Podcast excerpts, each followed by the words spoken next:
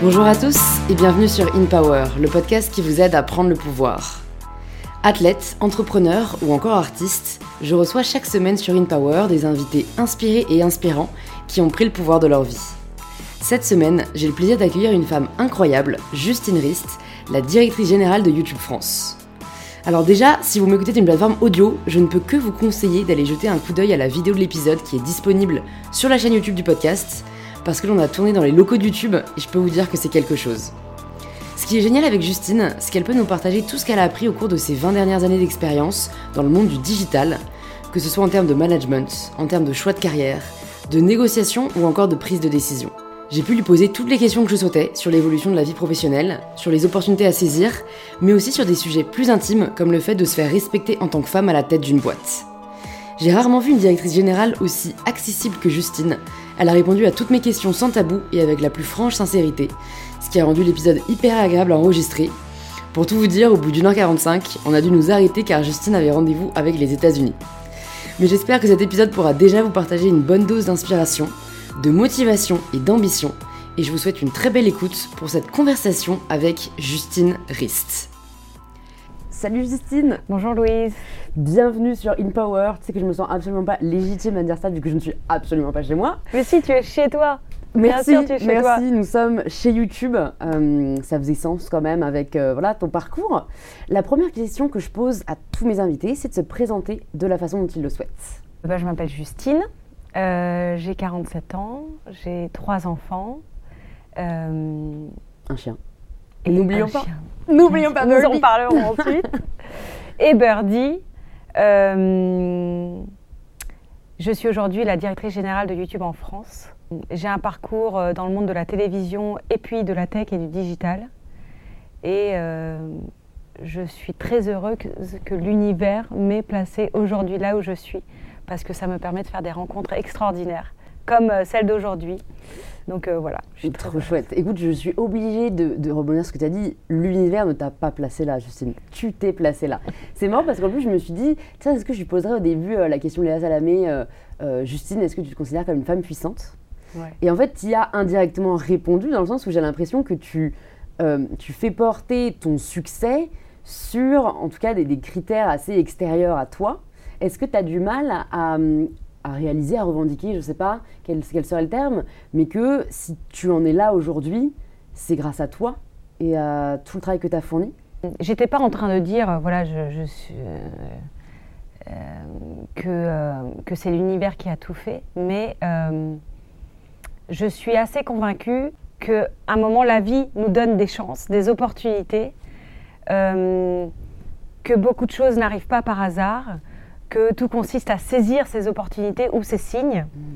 Euh, et après, je sais que euh, moi, je suis euh, dans la manière dont je fonctionne, et peut-être on, en reparlera, mais je me sens légitime par le travail. Et, je suis une énorme bachoteuse, travailleuse, parfois même un peu laborieuse, pour pouvoir me sentir légitime d'appréhender des sujets. Donc, euh, j'ai jamais eu l'impression d'être arrivée ici par hasard. Mhm.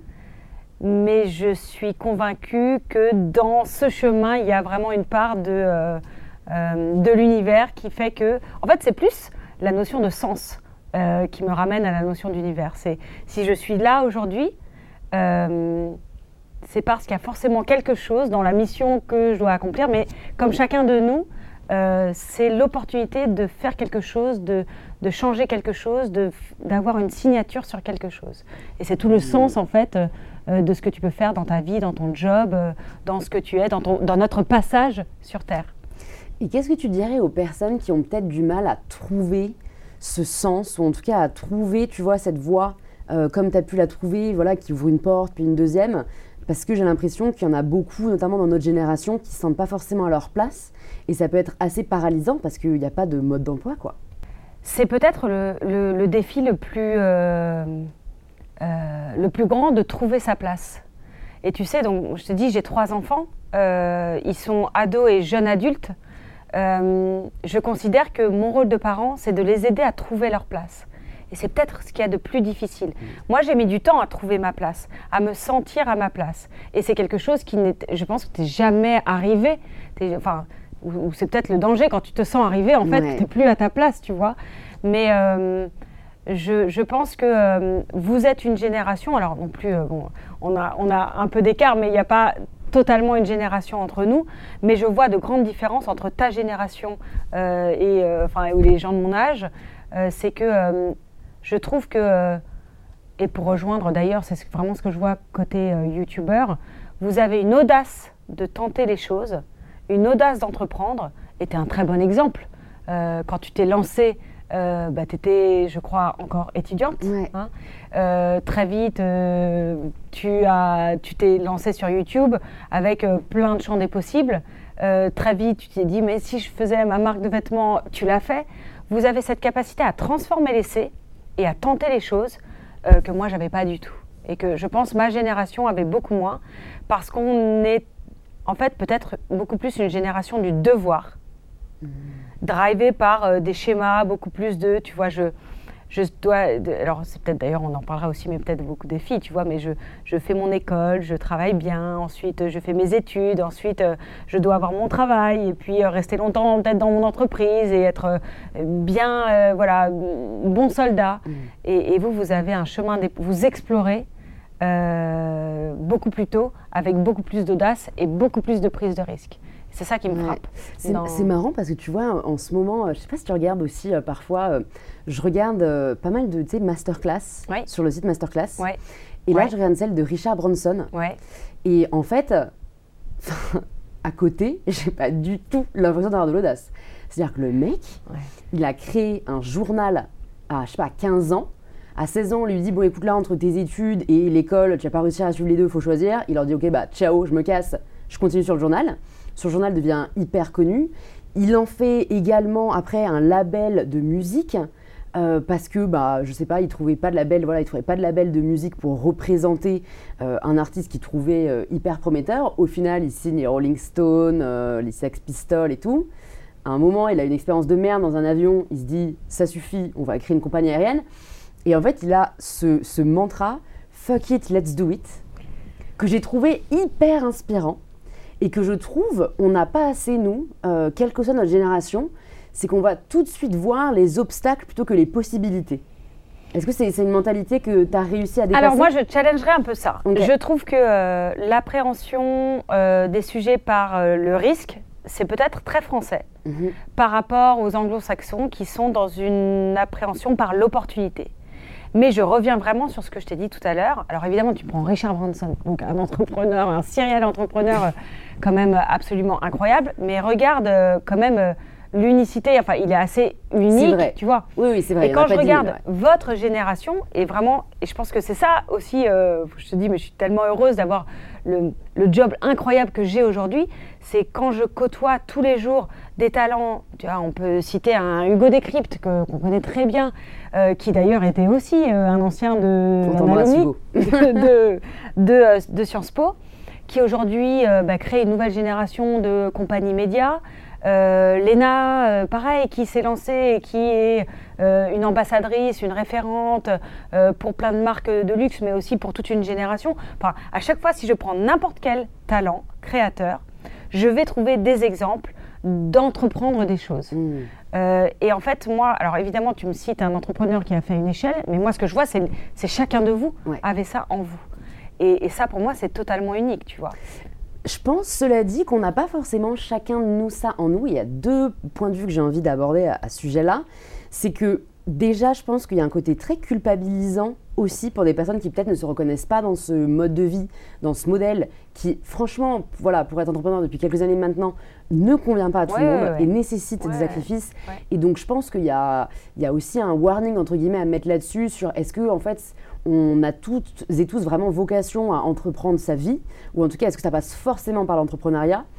Et la le deuxième aspect, et, hum, c'est marrant parce que donc, euh, tu sais Léna, et moi je suis très admirative de ce qu'elle accomplit, je pense qu'elle est pleine de bonnes intentions, mais c'est vrai que j'en ai déjà parlé sur le podcast, ce, ce mantra un peu de toujours plus, je ne sais pas si elle l'imaginait comme ce que je vais décrire, mais je trouve euh, peut être assez toxique Euh, parce que il, je pense que notre génération l'a vraiment, en tout cas moi je, le sais que j'en suis victime.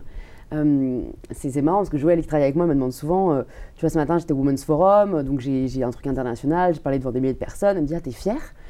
Et, et, non, tu vois, j'arrive pas du tout à ressentir de la fierté et c'est pas par fausse modestie, c'est juste genre j'arrive pas. Alors est-ce que c'est une construction sociale du genre féminin? C'est possible, mais je pense que c'est aussi qu'en fait on veut toujours plus on est, on est plus satisfait de ce qu'on nous donne parce qu'on voit telle personne faire plus, on voit l'autre faire mieux. Et en fait, quand est-ce qu'on va... Je pense pas qu'il faut se sentir arrivé, tu vois, comme on disait plus tôt, mais, mais je pense qu'il faut savoir euh, ouais, être satisfait de ce qu'on accomplit sans forcément mmh. euh, se concentrer sur ce qu'on n'a pas encore fait ou sur ce qu'on a moins bien fait. Complètement. En fait, c'est pas se sentir arrivé, mais se, se sentir réalisé. Ouais. Et, euh, tu as complètement raison dans le fait de dire tout le monde n'est pas entrepreneur et tout le monde n'est pas du tout dans ce mindset qui est quand même très particulier. L'autre, mais, mais, quand je dis l'audace d'entreprendre, de faire, de prendre des risques, ça peut aussi aller à une autre facette de ce que je vois, par exemple des talents créateurs ou créatrices euh, c'est d'aller se plonger dans sa passion et d'aller illustrer sa passion, qui peut être euh, la passion du slow life, la passion de la botanique, de l'histoire, de n'importe quel sujet. Et là, tu vois, pour moi, c'est aussi une autre forme d'entrepreneuriat. Tout à fait. Et quand je te disais, nous, euh, les gens de mon âge, ma génération est mue par le devoir, en fait, moi, ma sensation, c'est que vous, vous êtes mue par le désir. Et c'est incroyable, c'est formidable. Alors, avec tous les excès que ça peut représenter, et c'est pour ça que pour moi, une clé de la réussite, c'est d'être bien entouré pour avoir des gens qui sont très diverses mmh. d'autres milieux que toi, qui sont capables de te faire redescendre sur Terre, qui sont capables, capables de faire voir d'autres perspectives aussi. Vraiment, l'entre-soi, c'est pour moi ce qu'il y a de plus... Euh, euh néfaste, hein, ouais, néfaste, j'allais dire toxique, tu vois, mais en fait, euh, qui peut vraiment t'étouffer. Euh, mais vraiment, cette génération du désir dans tout ce qu'elle entreprend, avec bien évidemment bah, les, dangers ou les, tu vois, les excès que ça peut représenter, mais quand même l'accomplissement, la réalisation de soi que ça peut aussi permettre à des âges aussi jeunes que ce que vous êtes aujourd'hui, je trouve ça formidable. Mmh. Et, et qu'une plateforme comme YouTube, et là, euh, vraiment, je, je te parle, j'enlève ma casquette, ça, ça me paraître ça, mais vraiment, je le, je, le, je le, sens vraiment comme ça. Je trouve ça formidable. Et mmh. c'est d'ailleurs, tu sais, euh, on a souvent ces conversations entre eux, mais c'est quoi la différence entre un créateur et un influenceur? Entre une créatrice et une influenceuse.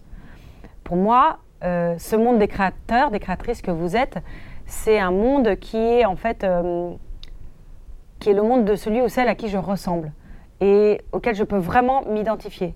Un influenceur, c'est plutôt, tu vois, top-down en fait. Ça va me donner un, message qui peuvent être même des injonctions, tel produit ou tel, tel, tel, je sais pas, tel voyage, tel lieu, etc. Vous, vous nous emmenez dans votre vie. Elle peut être complètement euh, incroyable, atypique. Et Léna, c'est vrai, un bon exemple, mais en as qui sont aussi euh, tout à fait, euh, tu vois, dans la sobriété. D'ailleurs, tu vois, tous ces sujets de sobriété, d'environnement, c'est aussi une énorme tendance de fond qu'on voit et qui, je sais pas, te réconcilie même avec le fait d'aimer des choses simples du quotidien qui pouvaient paraître un peu, je sais pas, tu vois, naze, quoi, tu vois, ouais, ça, ou pas, pas, hype, etc. Quoi je me demande, tu vois, du coup, vu que tes enfants sont ados et jeunes adultes, qu'est-ce que tu leur dis, peut-être qu'on ne t'a pas dit, toi, quand tu étais ado, ou que tu aurais aimé entendre, sur justement le fait de choisir un peu sa voie professionnelle?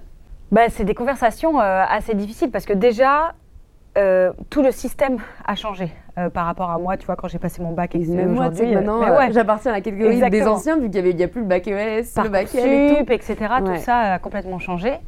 Et en fait, la difficulté euh, pour euh, dès que tu rentres au lycée, tu dois euh, définir un peu quelles vont être tes options et très vite définir un chemin. Et donc, en fait, ce que je ne cesse de leur dire, c'est considérer que tout ce que vous apprenez là est comme une boîte à outils géante qui vous permettent d'avoir les bases pour ensuite aller explorer n'importe quel territoire, n'importe quel métier, dans n'importe quel mmh. secteur. et donc, ne pensez pas que parce que vous allez choisir euh, je sais pas, les sciences éco, ou, tu vois, ou les maths, ou euh, le français, ou euh, vous allez vous engouffrer dans une voie royale qui sera unique pour la suite, parce que ce ne sera pas du tout ça. Donc prenez-le comme une boîte à outils et essayez de trouver de l'intérêt un peu dans tout et puis de voir ce qui va vraiment pas vous intéresser pour avoir le champ des possibles les plus larges. Mmh. Est-ce que ce n'est pas quelque chose qu'on t'a dit, toi, quand tu étais à la sortie de tes études? Tu as, fait quoi comme études Alors, figure-toi que moi, je viens d'une famille de médecins. D'accord. Donc, euh, je n'ai absolument pas réfléchi. Quand je suis arrivée en terminale, je dis, bah, évidemment, je vais faire médecine. Mes parents ne m'ont jamais poussée. Jamais. Mais en fait, je voyais la noblesse de, de, de, de, ce métier, quoi. Oui. Où, bah, tu...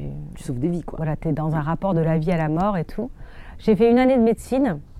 J'étais totalement hypochondriaque. J'avais absolument toutes les maladies dont on me parlait et j'ai très vite réalisé que communiquer par la maladie, ça n'allait pas du tout être mon choix. Enfin, mon terrain. J'étais pas du tout câblée euh, comme ça. C'était beaucoup trop anxiogène pour moi. Quoi. Et donc, j'ai bifurqué. Euh, j'ai fait un BTS tourisme, ce qui était à l'époque, euh, parce que moi j'adore les langues, j'adore tu vois, les cultures, etc. Euh, et, j'avais aucune idée, je m'étais jamais intéressée au cursus, je ne savais pas du tout comment ça fonctionnait les écoles. Du BTS tourisme, apparemment, tu peux avoir plein de métiers après, c'est le BTS qui transforme en plus d'écoles et tout. J'y vais. Et j'ai fait une admission parallèle, ensuite en école de commerce à Reims, qui s'appelle Neoma maintenant.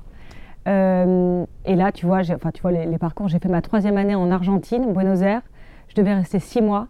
Je suis restée deux ans et demi. Mmh. Et j'ai adoré. Et c'est là que j'ai mis le premier euh, doigt de pied dans le digital, puisque j'ai rejoint une, entreprise qui faisait du e-learning, qui fait toujours du e-learning, qui est un peu le Netflix pour les petits, enfin pour les, pour les jeunes, on va dire. Et c'est marrant, tu vois, les parcours de vie. Donc, euh, quelque part, mes, mes, parents ne m'ont jamais poussé, mais je m'étais moi-même un peu programmée sur une voie. Et puis, bah, la réalité des choses m'a emmené sur quelque chose de hmm. complètement différent. Tu as réussi en tout cas à t'écouter et à ne pas t'acharner, j'ai envie de dire. En fait, j'ai réussi à vite sentir voilà, où est-ce que je n'étais pas à ma place. Hmm. Et en sortant de ton école de commerce, est-ce que tu sais que tu veux travailler dans le digital ou tu es en mode pas du tout. Bah, on va tester et en testant on verra ce qui me plaît, ce qui me plaît moins Je crois que moi j'ai un driver quand même très fort qui est vraiment d'avoir du plaisir dans ce que je fais. Euh, comme je suis très laborieuse, euh, j'ai besoin d'avoir un équilibre entre euh, ce, qui me, ce qui peut être même parfois un peu de la souffrance, tu vois, mais je pense qu'il y a un mmh. côté un peu peut-être maso aussi, et vraiment du plaisir. Du plaisir dans les rencontres, dans les projets, dans les sujets que j'entreprends. Euh, et donc j'étais euh, vraiment tout le temps dravée par ça. Et le premier plaisir, c'est, enfin, je disais celui des rencontres, c'est euh, l'aventure humaine que te permet ton job. Parce que tu fais des rencontres exceptionnelles. Regarde, toi, ton équipe, les gens que tu rencontres tous les jours, c'est, la vie est faite de rencontres. Et, et, le premier des drivers, pour moi, c'est, vraiment ça. Quoi. C'est travailler les, les, les, femmes, les hommes avec qui je peux travailler. C'est le premier facteur le plus important. Et alors, pourquoi tu rentres d'Argentine? Pourquoi tu restes pas Parce que là, on est en 2001. Crise totale, crise financière énorme, crise économique. Les gens font la queue au guichet pour récupérer euh, des En Argentine, du coup En Buenos Aires. Et donc là, j'ai mes parents qui me disent s'il te plaît, tu rentres. Et en fait, je suis rentrée et euh, parce que j'adorais bosser en espagnol, je suis allée direct à Madrid. Euh, en Espagne et c'est là que j'ai repris un autre job toujours dans, tu vois, dans une, entreprise qui s'appelle Gemalto. Gemalto c'est un fleuron de l'industrie française. Le monsieur qui a créé Gemalto au départ c'est Plus, c'est le monsieur qui a inventé la carte à plus. Donc la carte à puce qui fait des cartes SIM dans les téléphones, qui fait des cartes bancaires, etc. C'est un Français, euh, Monsieur Moreno, qui a inventé ça. Et euh, c'est là que j'ai rencontré celui qui allait être mon futur mari. Et donc comme je ne me voyais pas du tout travailler avec mon mari en direct, euh, j'ai eu une opportunité pour aller chez Endemol. Endemol, c'est une grande boîte de production télé. Et c'est là que j'ai commencé à rejoindre ce qui allait être mon chemin, on va dire, euh, sur euh, les 20 ans après. Quoi. Et alors ça, on en parlait un peu en off avant de commencer, mais on n'a pas développé. Euh, c'est marrant parce que maintenant, tu me dis, la seule personne avec qui tu pourrais travailler, ce serait ton mari. Oui. Mais à l'époque, peut-être que comme c'était tout frais, tu t'es dit, ça va pas le faire. Et, et, tu l'as observé un peu ça autour de toi Enfin, tu vois, je, pense que c'est assez voilà, propre à chacun et chacune d'entre nous, mais il y a un peu cette question, enfin en tout cas moi je vois pas mal de gens lancer leur boîte notamment avec leur mec ou avec leur copine. Et, c'est vrai que je me dis, j'ai toujours un peu ce truc de, wow, les gars, vous, prenez un risque quand même. Est-ce que c'est pas plus sain de, séparer les deux parce que au moins on marche pas, tu vois, sur les mêmes plates-bandes. Euh, tu t'es jamais dit, toi, après coup, euh, tiens, ici, en fait. Euh, Moi, j'en vois plein qui créent leur boîte avec leurs leur, partenaires, tu vois, leurs amis, etc. Ce que tu viens de dire. Je pense qu'il n'y a pas du tout de schéma en fait. Tu mmh. vois, euh, c'est vraiment euh, très personnel. Moi, je pense que vis-à-vis de, mon mari, j'ai mûri. Je vois comment il fonctionne et moi aussi. On a aussi, euh, tu vois, nos territoires d'expertise. On est hyper complémentaires et donc je sais que ça pourrait marcher. Et voilà, quand on s'est rencontrés, je, pas du tout. Je détestais ça, d'être dans les mêmes bureaux. C'était, j'aimais pas du tout, tu vois. Donc, je pense qu'il n'y a pas de schéma mm. euh, et que c'est un peu chacun euh, le sent. Quoi. Oui, puis bon, de toute façon, on teste, on voit. Exactement. Et puis, bon, bah, au pire, euh, mieux voir des remords que des regrets. Hein. Exactement. Du coup, là, ensuite, tu pars chez Endemol. qu'est-ce, que, qu'est-ce que tu fais là-bas? Donc, Endemol, tu sais, c'est pareil. Hein, c'est une boîte de prod. Très grande mm. société de production, à l'époque dirigée par Stéphane Courby et Arthur. Ouais. une femme qui s'appelle Virginie Calmels, qu'ils avaient rejoint, qui a été un peu ma mentor mentor. comment on dit mentor au féminin? Bah, c'est mentor. Hein. mentor. ouais, ouais, c'est un des nombreux mots qu'on ne féminise pas. Et là, en fait, je m'occupais de toutes les exploitations sur le digital, sur Internet, sur le mobile, de tous les grands programmes. C'était l'époque des grosses, euh, grandes machines de divertissement, la Star Academy qui reprend euh, euh, toute la télé-réalité qui arrivait, donc Secret Story, le Loft, etc., les Miss mmh. France, les, il y avait quoi, tous les grands formats de jeux. Colanta aussi. Colanta, c'était pas en démol. Ah ouais, ok. mais bon, c'était cette ère, vraiment, cette ère âge d'or du grand divertissement. Mmh. et donc, bah, pour toutes les exploitations dérivées, c'était un terrain de jeu génial. Et euh, j'ai fait en démol pendant 10 ans et je suis arrivée en 2013 chez Twitter, figure-toi, qui ouvrait le bureau français, la représentation française de Twitter. Et, euh, et, ça a été là une autre expérience démente. Alors tu vois, c'est marrant parce que quand on voit, on est en, plein dans l'actualité de Twitter aujourd'hui, en 2022 avec Elon Musk, etc. Mais euh, cette expérience était hyper intéressante parce que c'était presque être comme être à la manette d'une start-up adossé par une énorme boîte de la Silicon Valley. Hmm.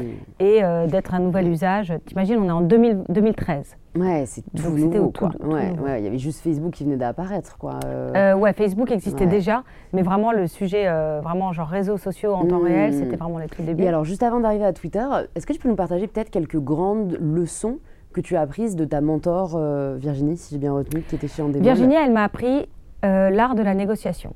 C'est-à-dire qu'on s'est retrouvés très souvent dans des euh, réunions de négociation avec des grandes chaînes qui existent toujours, où nous étions deux femmes pour 10 ou 15 hommes en face de nous. C'était hyper intimidant, hyper impressionnant. Et j'avais à côté de moi une warrior qui euh, arrivait avec son plan de négo qu'on avait travaillé ensemble et qui, enfin, moi j'avais l'impression que c'était un peu Kill Bill, quoi. Je la voyais, j'avais cette image d'elle qui euh, faisait, euh, démontait tous les arguments un par un de euh, tous les hommes, parce que vraiment, il y avait, j'ai même pas de souvenir, très rarement il y avait des femmes avec nous, en face de nous, qui, voilà, qui arrivaient à, à trouver le consensus d'une manière à la fois très combative, mais gagnant-gagnant, parce que c'est comme ça que les deals marchent.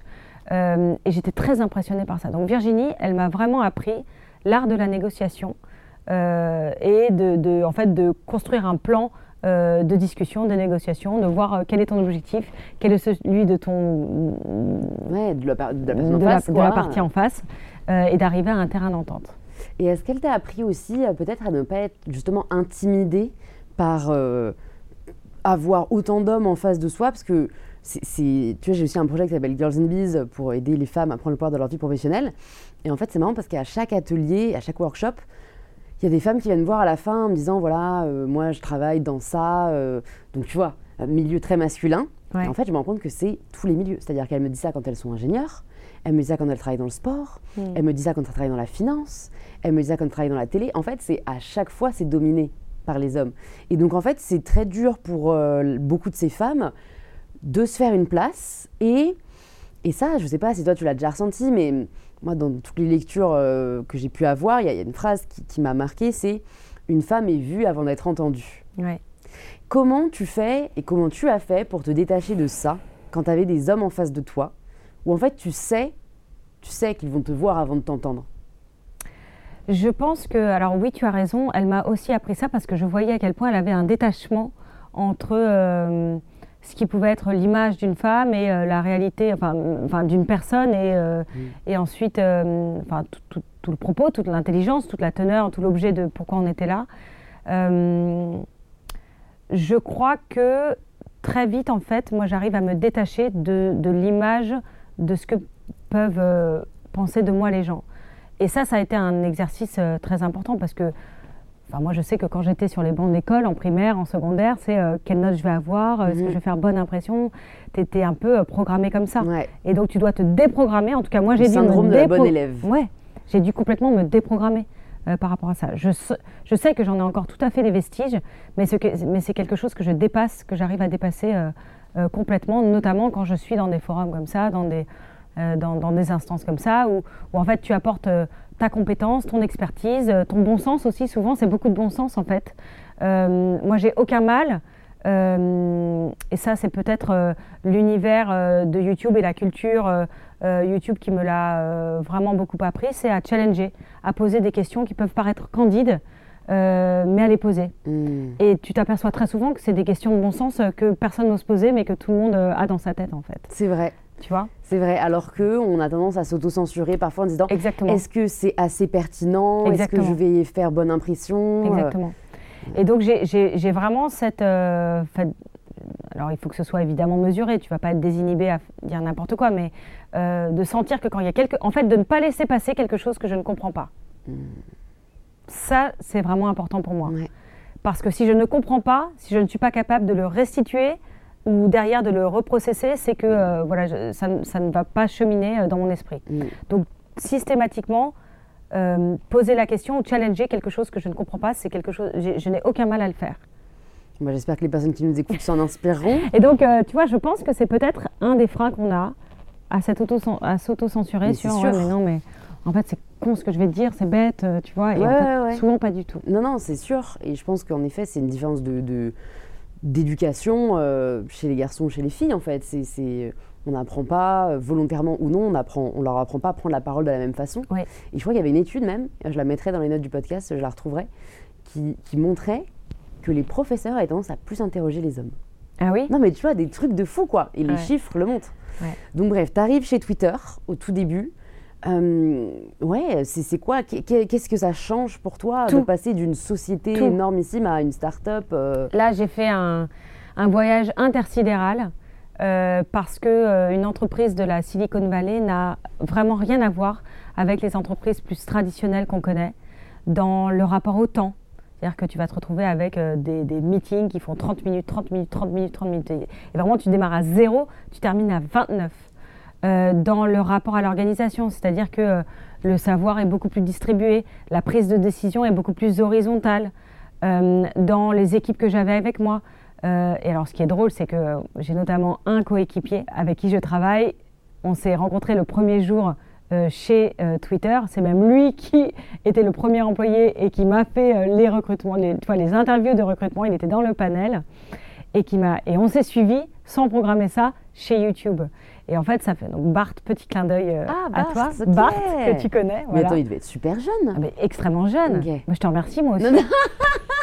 Désolée, mais parce que moi, j'ai l'impression qu'il a mon âge presque. Donc je me suis dit, mais attends, euh, Twitter 2013 euh, Et c'est trop drôle. juste, et, ouais, et- plus jeune. et je parle de lui parce que je me retrouvais avec euh, ce type de profil, brillantissime, euh, évidemment sachant tout de la plateforme, et tu dois arriver un peu en tant que boss hmm. avec une vraie valeur ajoutée à apporter. Et là, je peux te dire que déjà, tu es totalement sorti de ta zone de confort parce que tu ne comprends rien au fonctionnement, c'est complètement différent de tout ce que tu connais, malgré tes premières dix années d'expérience. hein. Oui. Et puis ensuite... Pas dans les euh, réseaux sociaux. Quoi, non, mais euh, ça. Enfin, vraiment un dinosaure, mais tout était nouveau en fait. Ouais. Tout était nouveau. Et, euh, et ce type de profil, euh, de talent, et en fait là, tu, tu fais tout un chemin de euh, qu'est-ce que je vais apporter à cette équipe? Qu'est-ce que je vais apporter à cette organisation? Pourquoi je suis là? Et petit à petit, bah, tu commences justement, on en vient à retrouver, là c'était retrouver sa place. Euh, à, tu te dis, ok, très rapidement, ok, en fait, je dois, je vais jouer le rôle un peu de ce chef d'orchestre, de cette chef d'orchestre. Mhm. Euh, ils ont tous des talents mille fois plus voilà, euh, experts que moi, chacun sur des sujets. Donc ton talent, ça va être de recruter les bons profils qui vont vraiment tous jouer ensemble une, une symphonie. De, euh, d'être capable de faire les arbitrages sur les bonnes priorités. Parce que le, leader- le leadership, c'est ça. C'est être capable de prendre des décisions. Et de prendre notamment les, plus, les décisions les plus difficiles, de faire des choix, euh, d'être capable de trancher, euh, d'être capable d'amener cet esprit de corps. De- dans la durée, d'être capable d'amener une, une, une figure qui va aussi être un peu l'incarnation de cette entité-là dans le territoire que tu représentes. Et voilà, donc tu, petit à petit, tu retrouves ta mm. place. Mais ça a été un chemin, et il m'a bien fallu six mois pour commencer à voir la poussière retomber, tu vois, du, décollage, et trouver ma place. Le leadership, est-ce que tu l'as uniquement appris sur le terrain ou est-ce qu'il y a d'autres choses qui, t'ont aidé, ne serait-ce que euh, des échanges, euh, du mentoring, des lectures? C'est très dur, je trouve, tu vois, appréhender. Et en fait, je me demande à quel point c'est une question de nature et à quel point c'est une question de, formation, j'ai envie de dire. Ouais, de mm. culture. En fait, c'est, tu vois, faire des choix. Je sais pas si c'est propre à notre génération, mais moi, à chaque fois que je parle avec des amis, on est là, ah non, choisis pour moi, choisis pour moi et tout. Genre, tu sais, c'est super dur. Donc, est-ce que ça t'est venu à force de par l'expérience ou est-ce que ouais, euh, tu t'es formé là-dessus? Moi, je pense qu'il y a deux choses. Enfin, c'est un mix du naturel et du culturel, en fait. Le naturel, c'est que euh, moi, j'ai un énorme, enfin, j'ai un biais qui peut être très positif, qui peut parfois être négatif, enfin, néfaste. C'est que j'ai un, je suis par défaut tournée vers l'action. Et par exemple, ce que j'apprends beaucoup en, maintenant en ce moment, euh, petit à petit, tu grandis dans, enfin, tu, tu, mûris c'est euh, l'action par l'inaction. C'est très intéressant aussi ça. Tu t'aperçois que quand tu ne fais pas les choses, elles se font elles-mêmes toutes seules. Donc euh, j'ai ce trait de caractère qui est l'action, qui fait que naturellement je suis tournée vers la décision en fait. Parce que qu'est-ce qu'on fait? Mmh. Et donc tout mon défi c'est qu'est-ce qu'on ne fait pas, tu vois? Mais ça c'est mon côté naturel. Et ensuite la dimension on va dire culturelle ou euh, sur le terrain, c'est vraiment les rencontres que j'ai faites et notamment les, les, mentors, mentoreux, euh, les hommes, les femmes avec qui j'ai pu travailler. Euh, il y en a euh, deux, trois qui sont, alors deux femmes et, deux hommes, et notamment j'ai nommé Virginie, mais j'ai eu chez Twitter une patronne qui s'appelle Katie Stanton, qui était le bras droit de Barack Obama pendant toute sa campagne, qui était la Madame Digitale, qui a fait toute la campagne en ligne de, Barack Obama sur sa première élection et euh, qui m'ont euh, euh, vraiment, en fait, autorisé hmm. sur ces modèles de leadership au féminin. qui ose, qui tranche, qui, qui, emmène, qui est drôle, qui est décomplexé, qui pose les questions, qui met un peu les pieds dans le plat aussi et qui prend du plaisir. Vraiment, hmm. à chaque fois, moi je me dis, mais est-ce qu'à la fin, je suis contente de ma journée euh, voilà, les expériences de vie, et plus tu grandis, plus tu en as, ou parfois tu en as même très jeune, mais euh, euh, voilà, ne font que me, voilà, me, rappeler qu'on est de passage et d'un mhm. passage très court sur Terre, donc tu peux pas avoir une seconde perdue en fait. Est-ce que tu as peur de déplaire? C'est un sujet, je pense que peur de déplaire ou peur de ne pas être aimé, c'est un vrai sujet, tu mhm. vois. Je pense qu'avec certaines personnes, sur, sur certains moments, et notamment perso, euh, peur de ne pas être aimé ou de ne plus être aimé euh, est, très prégnant en moi, tu vois. Hmm. Euh, J'ai l'impression que c'est le, ouais, le truc qui retient majoritairement les femmes à devenir des leaders comme des millions, de la même dimension, voilà, de la même dimension que les hommes peuvent l'être. J'ai l'impression que c'est tellement dans notre ADN presque, cette volonté d'être validé, de ne pas froisser. D'être en consensus, de plaire à tout le monde. Ouais, Et, ça, je me demande comment on le dépasse, tu vois. Et en fait, tu dois, as forcément dû déplaire en fait pour en arriver bien là, sûr, tu vois. Bien sûr. C'est, est-ce que c'est un, est-ce que voilà, tu, Moi, je pense que j'ai fais avec? Ouais, tu fais, es obligé de faire avec. Et quand je te dis le leadership, c'est de faire des choix. Euh, bah forcément, quand tu fais des choix, euh, tu sais que euh, euh, tu, vas, euh, tu ne vas pas euh, répondre à une demande de bah, toute une partie de, personnes qui voulaient que tu fasses ce choix-là. Mais pour moi, l'enjeu, c'est... et ça s'apprend. Et pour moi, ça, cette partie-là, c'est un chemin qui est continu. C'est à partir du moment où tu es capable d'expliquer de manière rationnelle pourquoi tu as fait ces choix, d'expliquer quel va être le bénéfice pour tous au final, et donc d'emmener même ceux ou celles qui n'étaient pas dans cette direction-là au départ, euh, bah voilà, le, contrat est entre guillemets rempli, tu vois. C'est pour ça que quand je disais tout à l'heure euh, aussi, je reviens au, point de euh, bien s'entourer. Bien s'entourer, c'est très important. Parce que bien s'entourer, ça veut dire plein de choses. Ça veut dire d'un point de vue professionnel, par exemple, dans les équipes que tu choisis d'avoir dans ta première ligne, ça doit être des personnes qui, avec qui tu dois avoir un rapport de confiance très grand, mais à tel point que tu attends d'elle qu'elle soit, moi j'attends d'elle qu'elle soit capable de me dire non, ça c'est une connerie, ça c'est une, ça je pense que mmh. c'est pas c'est pas la bonne direction, qu'elle soit capable de challenger mes propres décisions. Et comment tu arrives à insuffler cette confiance dans tes équipes? Bah, c'est d'accord. Euh, chez, chez, YouTube. Icon and non, non, mais, euh, On dit euh, feedback is a gift. Ok. Et je t'assure que c'est pas du bullshit. Ouais. C'est très important de, de, de, c'est vrai. Dis-moi, tu vois, après n'importe quel meeting, réunion, échange, ou même moi quand je, je, fais des prises de parole, je demande aux équipes, bon alors. Et, et, et d'ailleurs, mon premier réflexe, c'est bon alors, qu'est-ce qui n'allait pas? Ouais, je suis pareil. Qu'est-ce qui n'allait pas? Parce que ce qui est intéressant, c'est sur quoi est-ce que je peux progresser en fait. Exactement. Mais ça, c'est difficile quand, on est, quand peut-être des personnes qui travaillent avec nous sont susceptibles. Parce que la, la susceptibilité n'est pas également répartie euh, dans le monde, tu vois. Et, ça, je pense que c'est euh, bah, une compétence que tu arrives à avoir euh, qui est assez... Oui, mais par exemple, dans une... trop direct.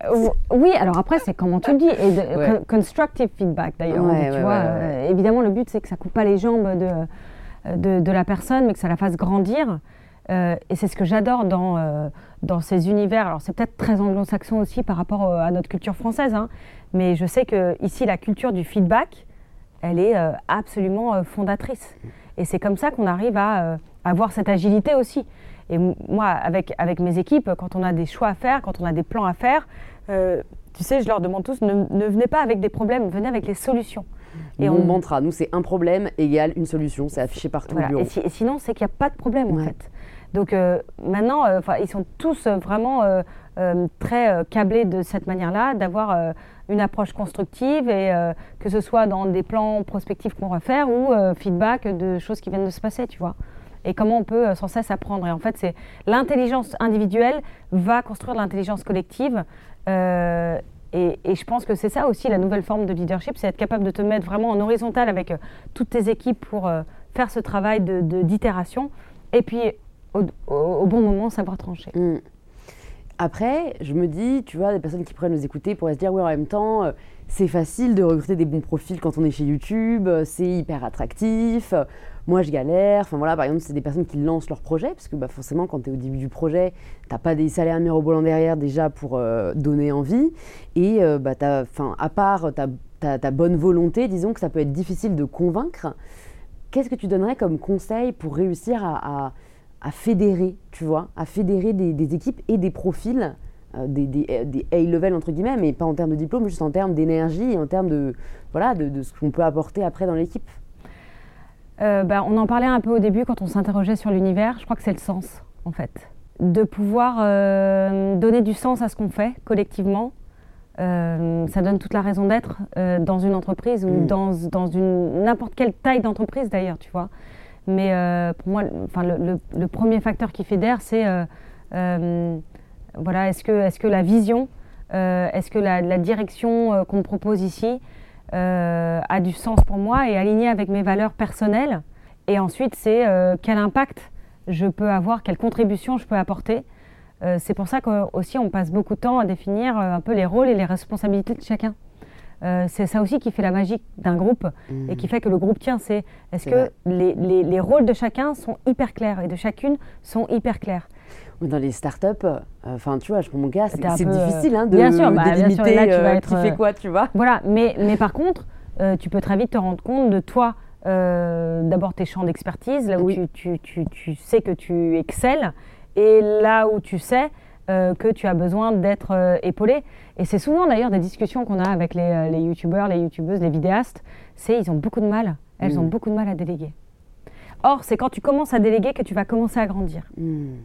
C'est vrai. Mais euh, comme on touche euh, à l'objet fini qui est comme à chaque fois une création, hein, c'est à chaque fois un enfant, une vidéo quasiment, tu vois, tu la crées complètement, le nombre de vidéastes qui me disent non mais moi, toute la post-prod, je la fais moi-même.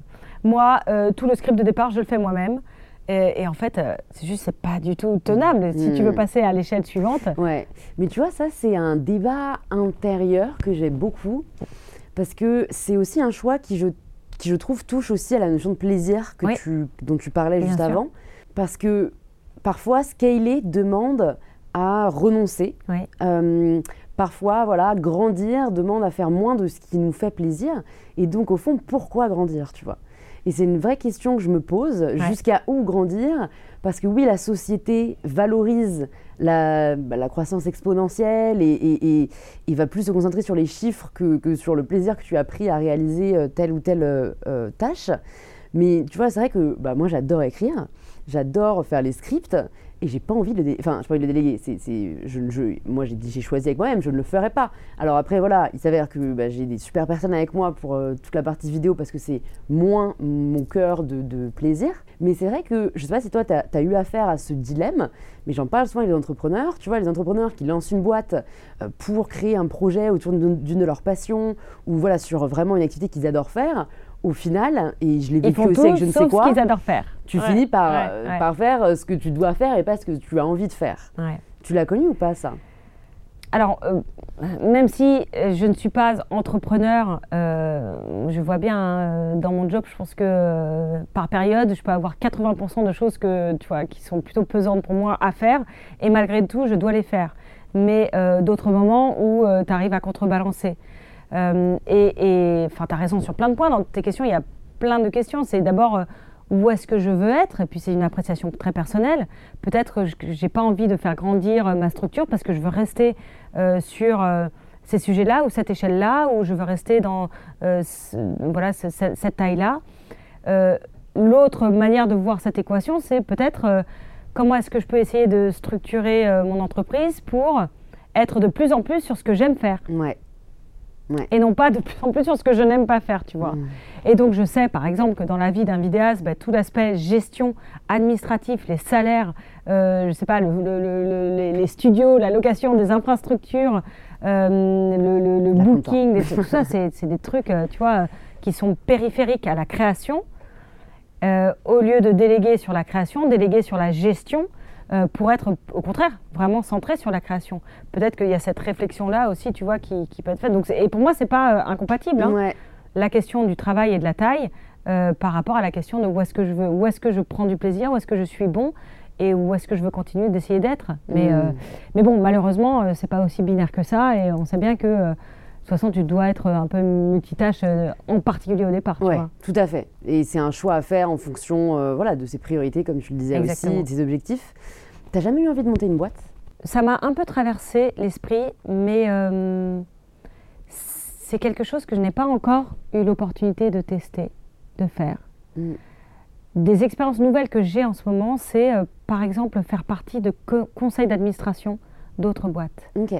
Et notamment, euh, je fais partie du conseil d'administration de la Compagnie du Mont Blanc, qui est donc la société qui gère toute la vallée de Chamonix.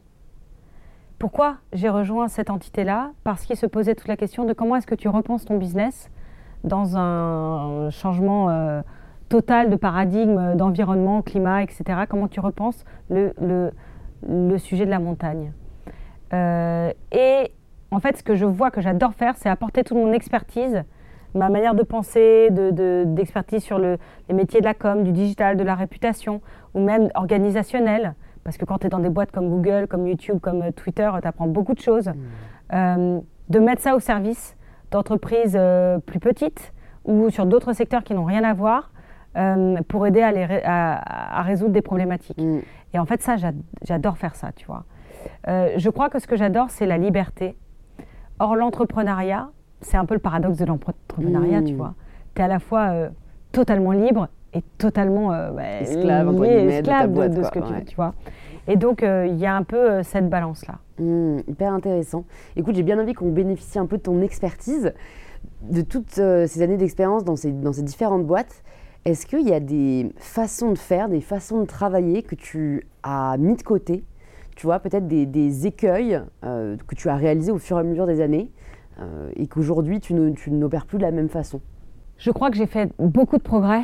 Euh, dans la manière de m'organiser euh, dans une journée type, par exemple, ou dans une semaine type, ou dans une année type. Euh, comme je t'ai dit que j'étais par défaut tournée vers l'action, j'avais tendance à tout adresser au même niveau. Ou tout entreprendre avec la même énergie. Et d'arriver à doser ton énergie, d'arriver à gérer ça, ça, paraît totalement bateau en fait, mais c'est parfois les meilleurs conseils. Hein. mais juste gérer tes priorités du moment, tu sais, l'urgent versus l'important. Oui, la, la matrice d'Eisenhower, si exactement. Euh, de faire un peu cet exercice de classification et puis d'apprendre à dire non. En fait, moi, j'avais beaucoup de mal à dire non. Mm. Maintenant, j'ai beaucoup de, j'ai aucun problème à dire non. C'est dur. Hein. Et c'est très dur. C'est dur. Et ça en revient à, tu vois, on peut pas plaire à tout le monde, mais euh, c'est juste absolument salvateur. Mm.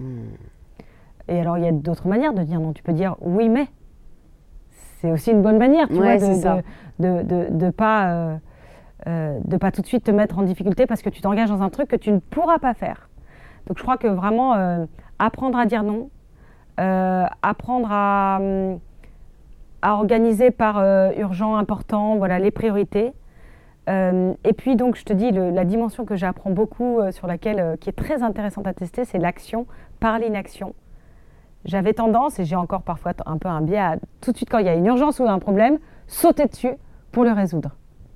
Tu peux me donner un exemple peut-être pour qu'on se rende compte de... C'est des, trucs... Peut-être d'une fois où tu n'as pas agi justement et, et en fait ça s'est résolu, tu vois Sur des sujets alors, c'est souvent, tu sais, nous, comme on est une entreprise américaine, tu peux avoir euh, beaucoup, beaucoup de sujets qui consistent à travailler avec l'interne, avec euh, les équipes en Europe ou les équipes euh, aux US. Et souvent, on travaille dans une logique non pas que France, mais tous les pays en Europe vont consolider, tu vois, un point de vue européen qui va ensuite remonter aux US. Souvent dans des sujets de, je sais pas, de, programmes, de, alors des trucs qui sont un peu internes, mais tu vas avoir euh, tout de suite euh, le siège, donc les équipes américaines, qui vont te demander est-ce qu'on peut tout de suite faire ce plan, euh, faire ce programme, etc. J'avais tendance à dire bon ben voilà le point de vue de la France, voilà ce qu'on souhaite et voilà pourquoi ce programme ne peut pas marcher comme ça. En fait, ce qu'on fait maintenant, c'est on regarde un peu quels sont les points de vue, tu attends de voir quels sont les points de vue des autres pays et tu t'aperçois très souvent que, euh, en fait, ton point de vue rejoint exactement celui des autres pays. Donc, tu n'es pas obligé d'être en première ligne pour aller porter le combat, être dans la tranchée et aller euh, dire, bah, voilà, pourquoi on doit ajuster euh, comme ça. Et en fait, c'est un apprentissage, l'action par l'inaction, qui est pour moi un énorme effort, parce que ce n'est pas du tout ma nature, mais qui est assez extraordinaire d'efficacité. C'est un peu le parce qu'on entend l'adage, il faut sortir sa zone de confort. Mmh. C'est là où tu apprends le plus au final. C'est quand tu vas un peu à l'encontre de tes premiers réflexes. Euh. Complètement. Et puis tu sais, on est dans un domaine, mais que vous vivez au quotidien, vous aussi, euh, créateur et créatrice, c'est euh, tout ce que tu vis souvent est une première fois. Enfin, parce qu'on est dans un territoire, dans un domaine de la technologie, de la création, de problématiques euh, qui n'ont rien à voir avec euh, souvent ce que tu as même vécu l'année dernière. En fait, moi, j'ai souvent, j'ai tout le temps cette impression que beaucoup de choses sont à chaque fois des premières fois. Mm. Et donc, euh, c'est à la fois très déstabilisant parce que ta courbe d'expérience, bah, elle est compliquée à, construire si c'est que des premières fois. Et en même temps, ça te donne une agilité énorme, tu vois. Une résilience énorme. Et une résilience énorme, bien sûr. Donc, du coup, quand est-ce que tu quittes Twitter pour arriver chez YouTube? 2017. Ok. Donc, en tu juillet. 4 ans là-bas. Voilà. et et là, bah, j'étais très contente d'avoir fait l'expérience Twitter parce que euh, YouTube est de la famille de Google. YouTube a été racheté par Google en 2005. Et donc, tu arrives dans une entreprise qui est euh, facteur 100 quoi, en termes de taille. Mais la culture, parce qu'il y a beaucoup d'anciens de Twitter, mais d'ailleurs Katie Stanton que j'ai mentionné, était une ancienne de Google. Euh, donc, tu vois, les méthodes de travail, la manière de, de, fonctionner dans les organisations, la manière de prendre des décisions, de concerter, la manière d'utiliser la data aussi. Euh, pour euh, faire partie des prises de décision était déjà du coup euh, très présente chez Twitter, donc j'étais hyper familiarisée avec tout ça. Et est-ce qu'on vient de chercher? Est-ce que c'est, tu vois, je pense a des gens qui se posent la question, quoi, comment tu deviens directrice générale France de YouTube? Alors moi j'ai eu beaucoup de chance, on est venu me chercher. Euh, et donc euh, bah là, tu commences à passer des entretiens avec euh, des gens d'équipes complètement différentes, des ingénieurs, des équipes basées à Londres, des équipes basées aux US. Et c'est ça qui est génial aussi dans le processus de recrutement de ces entreprises. la plupart du temps, tu as très peu d'erreurs de casting parce que tu es sur une logique d'un panel euh, qui chacun va faire l'assessment, l'évaluation d'un aspect du job euh, ou de la personnalité. Et ensuite, c'est très consensuel. On fait une calibration, une restitution euh, tous ensemble et on se dit, bah voilà, est-ce que, voilà, quel est, quel est le ranking un peu des mmh. candidats? Est-ce qu'il y a un consensus? Et il y a beaucoup de débats. Et souvent, des candidats qui vont se révéler pas forcément prêts pour un job vont être retenus pour un autre job. On dit, ah mais en fait, elle, je pense qu'elle pourrait être super pour cette opportunité-là. Et du coup, en fait, tu fais voyager les Mm. talents euh, comme ça. T'as eu peur ou pas quand tu t'as su que c'était toi? Jamais. T'as jamais eu peur? T'es arrivé le premier jour au bureau, là, YouTube, et t'as fait salut. J'ai jamais J'ai jamais eu peur parce que, en fait, tu te dis, ça veut pas dire que, en fait, j'ai jamais peur, mais je doute tout le temps. hein. D'accord. Ouais, mais t'as- c'est deux, deux émotions C'est deux différentes. émotions très Ouais. différentes. Euh, mais j'ai jamais eu peur parce que je me dis, en fait, que je reste un jour, deux jours, un an, un, tu vois, ce sera une expérience. De toute façon, ce sera génial, tu vois. Mm. Donc tu prends tout ce que tu peux vivre de l'instant euh, et puis bah, tu fais de ton mieux. En essayant d'avoir cette sagesse-là de dire je fais, je fais du mieux que je peux. Et pour moi, ça aussi, c'est un effort parce que tu es dans un niveau d'exigence Mm. qui est très élevé. euh, et donc, euh, en fait, tu veux toujours faire mieux. Mais il faut arriver à s'enlever l'émotion de la peur de l'état d'esprit parce qu'elle est, euh, elle est très différente du stress positif ou quoi. Et elle peut être, enfin, pour moi, elle peut être assez plombante. Mhm. Euh, et donc, euh, c'est pas une, c'est pas une émotion que j'ai eue dans mon arrivée chez, chez YouTube. Je peux dire plein d'autres choses. J'étais hyper impressionnée. Je me suis sentie un peu débordée au début, même beaucoup débordée. Euh, j'ai eu même parfois des, des, tu vois, t'as des fous rires parce que tu dis mais c'est tellement incroyable quoi. C'est, c'est un film quoi. C'est Tu veux nous parler genre d'une expérience un peu waouh que Non, mais c'est- genre, par sais exemple, rencontré, euh, Ouais, ben justement avec Bart, on s'est retrouvés à, fait un peu- à faire notre voyage d'intégration. Tu pars aux États-Unis et on te présente. Donc là, tu arrives à Mountain View, au siège de, de Google. Et c'est, mais c'est tellement impressionnant. Je Parce suis allée quand j'étais à Berkeley. Voilà. T'as des vélos pour te déplacer dans le campus tout et tout. Tu te dis, mais où est-ce que je suis? C'est fou, quoi. Et tu arrives vraiment sur une autre planète. Et ce qui est tellement impressionnant, tellement intimidant aussi, c'est de dire, en fait, tu es, ça y est, tu es arrivé à l'intérieur de la boîte qui change le monde. euh, quels que soient un peu les sujets. Et moi, j'ai toujours cette impression-là, que quand tu appuies sur un interrupteur, tu as la tour Eiffel qui va s'éteindre, tellement l'impact est énorme, tu vois. Et donc, ça te fait prendre aussi le sens de la responsabilité que tu as quand tu arrives dans une boîte comme ça. Mm. Et quand je te disais le- le- la chance que j'ai, c'est pour moi le, le sens de- du succès de YouTube en France, c'est arriver à protéger l'exception culturelle française, la création française dans toute sa diversité, euh, dans tout son éclectisme, euh, de manière responsable. Donc tu vois, une fois que tu as adressé tous les sujets de, de lutter contre la désinformation, lutter contre les discours de haine en ligne, euh, euh, être un, euh, on a un rôle à jouer énorme euh, sur tous ces sujets de, l'environnement, euh, du climat et les créateurs, les créatrices, as plein de chaînes formidables qui euh, traitent de ce sujet-là. Comment est-ce que tu fais pour qu'il y en ait de plus en plus? Comment est-ce que tu fais pour qu'elles aient toute leur place sur la plateforme? Pour moi, c'est ça tout le sens de mon job. C'est ça, c'est protéger l'exception culturelle française de manière responsable. C'est comme être un citoyen responsable. Et donc, euh, tu vois, c'est- c'est c'est une chance inouïe et en même temps une responsabilité inouïe Mm. que d'être à, ce, à cette, à cette place-là et de passage-là. Du coup, pour les personnes qui pourraient se demander, elles ressemblent à quoi tes journées ou une semaine euh, C'est du dans la vie de Justine Rist? Fais-nous rêver. Bah, c'est assez dément parce que tu vois, je vais passer une matinée, je vais rencontrer, je sais pas, euh, Arte. Ensuite, euh, je vais aller déjeuner avec euh, François Descraques. Et puis, je vais passer un moment avec euh, la Fédé de foot. Euh, et on va rencontrer l'ARCOM, le régulateur, tu sais, CSA Adopi. Euh, donc, en fait, c'est un mix. Euh, et puis, on va travailler avec l'équipe sur qu'est-ce qu'on peut faire au Festival de Cannes l'année prochaine. Donc, en fait, mes journées n'ont rien à voir. Emmener Louise pour qu'elle puisse interviewer Oui, les plus grandes célébrités exactement. sur YouTube. C'est Exactement. une idée comme ça. Bah, regarde, on a fait ensemble euh, un déjeuner avec euh, Suzanne Wojcinski Ouais, Quand ouais, elle était, coup, la euh, CEO, la CEO de YouTube. euh, quand elle est de passage à Paris. Mm. donc, Donc c'est beaucoup de rencontres. c'est beaucoup de rencontres, mais c'est aussi beaucoup d'internes. Ouais. Parce que là, je t'ai dit en fait que les trucs qui me font vraiment kiffer, tu vois. Mais euh, il y a vraiment tout l'interne aussi qui est très important. Comment est-ce que tu bâtis le plan de YouTube en France? Mm. Euh, comment est-ce que tu euh, interagis avec mes pairs, donc les, les directeurs, les directrices des autres pays, des autres régions Euh, Comment est-ce que, euh, tu vois, sur euh, tous les sujets de la régulation, par exemple, l'agenda de, de- de la régulation en France est très important et c'est très bien. Euh, c'est normal que le, le secteur de la tech soit euh, régulé et la France est très hum, comment précurseur le plus souvent euh, sur ces problématiques-là. Et donc, tu sais que quand tu regardes ce qui se passe en France, un an après, ça va être à peu près l'agenda de ce qui va se passer en Europe, et puis ensuite de ce qui va se passer dans le monde. Mmh. Donc, on a tous ces sujets-là. tu vois, tu vas travailler. On a, par exemple, depuis trois ans, on fait l'exercice de éditer notre rapport d'impact économique de YouTube dans les pays.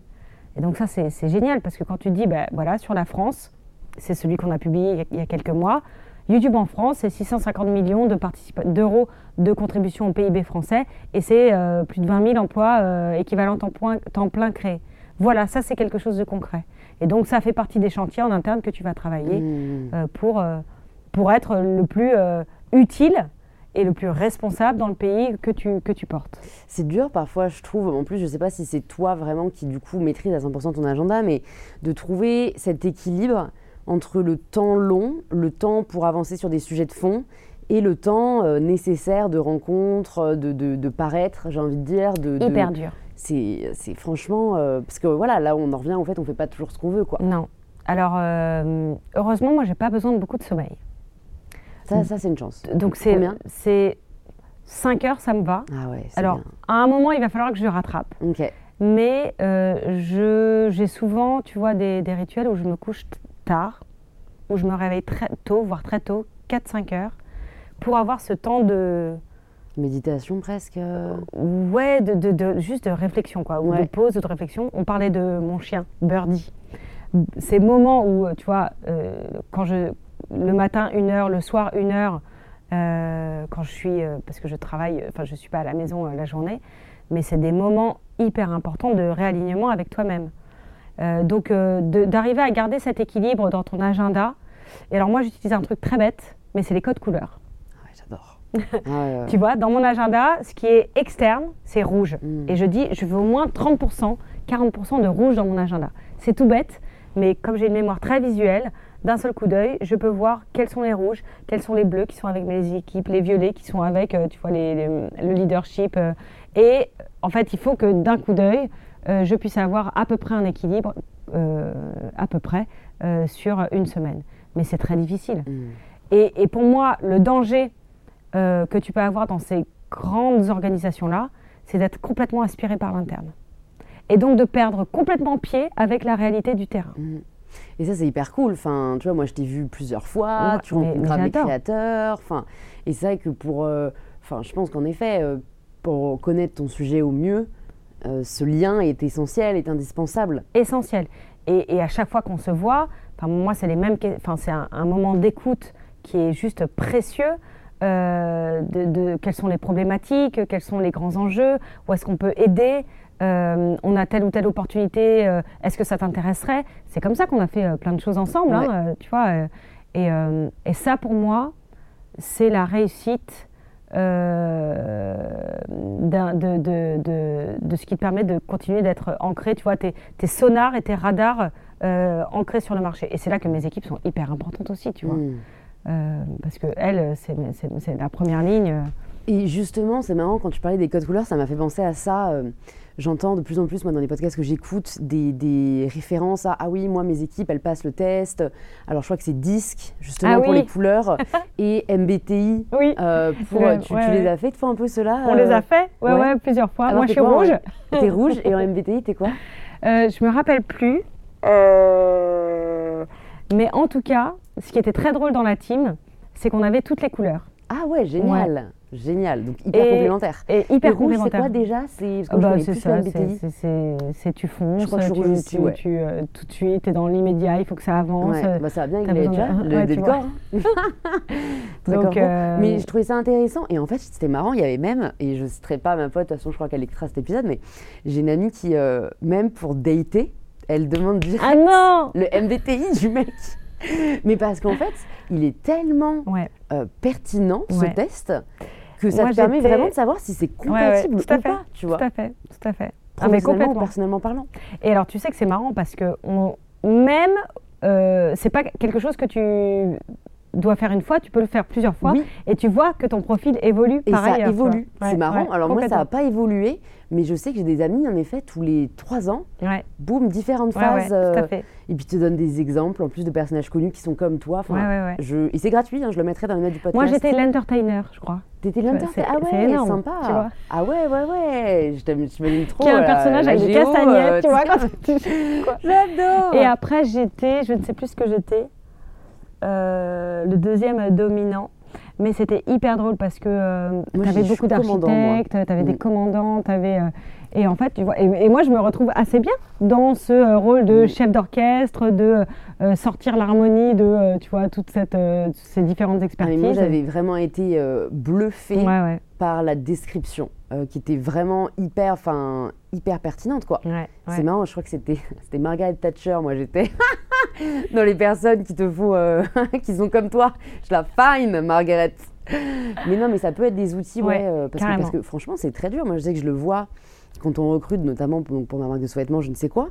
Euh, tu vois, on a beau faire passer plusieurs rounds et tout. En fait, tu peux te tromper. Bah oui. C'est-à-dire qu'il y a une personne, je pensais vraiment qu'elle allait être pépite. pépite, et en fait, euh, peut-être pas à la hauteur de tes attentes. Ou... Et, et je pense que peut-être faire ce genre de test te permet de mieux appréhender. En tout cas, si elle va vraiment répondre aux besoins Ouais. que tu as à cet instant T. Non, mais c'est hyper difficile, bien sûr. Ouais, Et tu vois, nous, on est dans un environnement où tu as besoin aussi de même faire un peu ta place, tu vois. c'est vrai. Euh, de faire un peu ton rôle, de Ouais. faire un peu ta Vous êtes place. combien chez YouTube France en tout? Euh, en tout, si tu prends toutes les fonctions, on est euh, une, une cinquantaine. Ok. Ouais. Donc quand même, c'est chapeauté. euh, Ouais, c'est un chef d'orchestre, vraiment. Quoi. Vraiment, complètement. ouais, ouais. C'est vraiment comme ça que je prends mon rôle, le mandat, et c'est être capable de dire, OK, là, il y, a un- il y a un vrai sujet où il faut vraiment une attention. Euh, Tu vois, l'environnement, par exemple, euh, est un très bon exemple de... euh, parce que c'est un sujet qui est hyper prégnant en Europe et encore plus en France. comment est-ce qu'on en fait une priorité? Mm. Qu'est-ce qu'on peut mettre en place avec les outils qu'on a, avec les équipes qu'on a? Et, et ça peut être un- quelque chose d'un peu spécifique France par rapport aux autres pays, tu vois. Bah, Utopia, Asie, euh, euh, que vous organisez. Utopia, chaque par exemple, euh, voilà, ouais. mais on a aussi emmené, euh, tu vois, tous les créateurs, enfin un certain nombre de créateurs à Londres rencontrer des experts du climat. Oui, Euh, Oui, Je sais plus si tu étais venu mais à je pouvais Londres. pas t'avais venir. J'étais pas invitée, mais Voilà. je y étais et euh, j'en ai entendu beaucoup de bien. c'est génial. Et puis Ouais. d'ailleurs, tu vois, ce qu'on se rend compte, c'est que les vidéastes, ils, se voient peu. Moi, c'est un truc qui m'hallucine. Vous Mhm. voyez très peu entre vous. Vous êtes très seuls. Ouais, bah alors moi non parce que j'ai un podcast, je fais une table ronde donc j'en vois tout, le temps. Mais en effet, quand j'en vois, ils me disent souvent, euh, bah tu sais, en fait, la beauté aussi du fait d'être créateur, c'est que tu peux habiter n'importe où. Ouais, il y en a qui ouais. sont pas que à Paris. Donc euh, tu vois, il y en a qui sont en Suisse, en Belgique, d'autres dans bah voilà plusieurs euh, villes de France, un peu éparpillées. Et, et c'est vrai que euh, voilà, je pense que c'est pas, ça que c'est pas un métier qui pousse forcément à, à la rencontre, ou alors si tu es vraiment dans le même domaine. Ouais. Tu vois, ceux qui font de l'humour, du divertissement, ils, ils ont intérêt, entre guillemets, à se voir. Mais c'est ça que moi, je trouve parfois un peu dommage, c'est que l'intérêt peut primer sur, euh, je sais pas, le sens, mais parce que je suis quelqu'un qui est très drivé par le sens. Et, et- et en tout cas, voilà, je sais que c'est vrai que dans, dans- moi, les personnes avec qui je peux échanger, c'est vrai que je vois que c'est pas du tout euh, seconde nature. Et après, les événements que vous organisez nous permettent aussi de, de nous rassembler. tu Et, vois. et- et à chaque fois, moi, ce que j'observe, c'est quand on met des vidéastes de, euh, de thématiques différentes ensemble, là, ils s'ouvrent beaucoup plus, en fait. Mmh. Parce Ouais. que peut-être il n'y a pas cette compétition. Tout à fait. euh, tu vois, Parce il y a qu'en fait, tu sais pas qui est l'autre. Moi, il y en a plein au dîner YouTube. euh, Exactement. Ah, tu fais quoi, toi? Ah, ok. euh, Et du vois, coup, moi, tu vas te livrer beaucoup plus. Ouais. Et tu vois, c'est vraiment des choses auxquelles on réfléchit, on fait de plus en plus, c'est euh, mixer les univers. Euh, et ça, c'est hyper intéressant. Et c'est aussi euh, quelque chose de tout à fait unique, tu vois, euh, d'arriver à mettre autour de la table des créateurs, des créatrices qui vont parler de, de, de- je sais pas, euh, de sciences, d'histoire, euh, qui vont faire euh, de l'entertainment, euh, du vlog, euh, mais aussi tu vas mettre Arte, tu vas mettre Le Figaro, tu vas mettre euh, la Philharmonie, euh, tu vois, c'est Mm. c'est incroyable, quoi. Et, Ouais. tout, et tout ce monde-là euh, Les se médias parle. En sous fait, toutes leurs formes. c'est le monde de la création avec un C majuscule, tu vois, c'est- fabuleux. Et il y a une question que je voulais te poser, euh, un autre C. Il y a création, mais il y a aussi concurrence. Ouais. YouTube, si je ne me trompe pas, est arrivé en 2005. Oui. Pas en France, mais dans le monde. Oui. Entre-temps, depuis plutôt, il y a eu d'autres plateformes qui se sont créées. Et ça, je trouve que c'est très difficile d'arriver à construire son avenir, euh, Oui. voilà, en, en omettant ce qui se passe euh, un peu sur les côtés.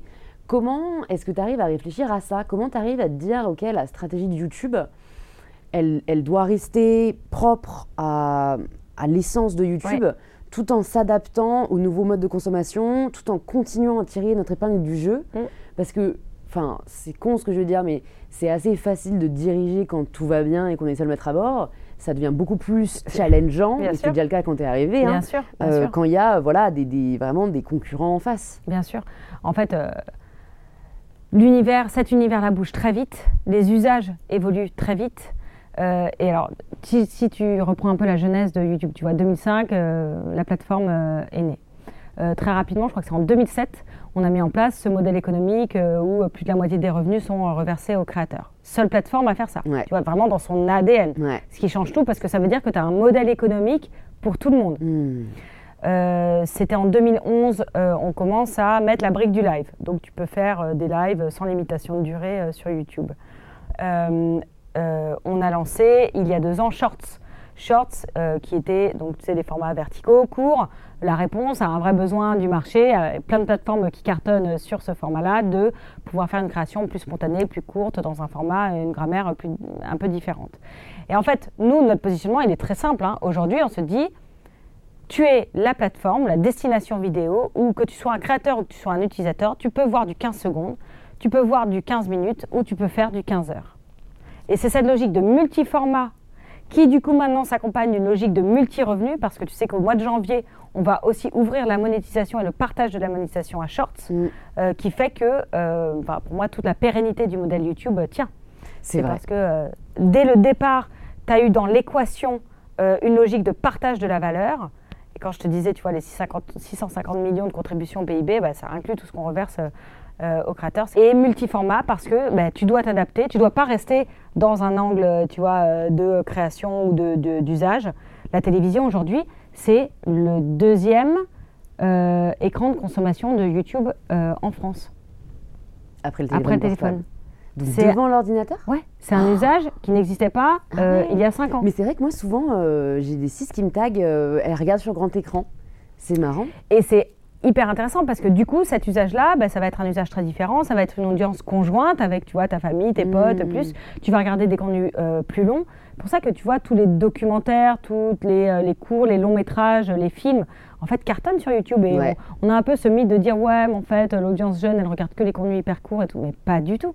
Enfin, regarde euh, un exemple. Charles Villa, les géniaux documentaires Ouais. qu'il fait, euh, qui sont souvent des 40 minutes, une heure, etc. bah, il a Tout à fait. Hugo, et même moi, mes tables rondes, tu vois, ça dure une heure, rondes, une heure et demie, c'est les formats qui marchent le mieux. hein. Exactement. Et je pense euh, qu'on est dans une euh, époque un peu de réaction. Il y a toujours une réaction à un excès. L'excès a, été les vidéos courtes, ouais. euh, parce qu'on est allé dans une course à tout ce qui sera plus court. Euh, vraiment, ça devenait Ouais. quand même, je trouve, un peu ridicule. Et en fait, je pense qu'il y a un contre-coup de ça où, ok, et moi je suis la première à consommer aussi du contenu court, mais on a aussi envie d'avoir du temps long, du temps de réflexion, du temps d'approfondir. Parce que tu vois, à l'époque où moi j'ai commencé YouTube, il y avait beaucoup moins de formats aussi longs que ça.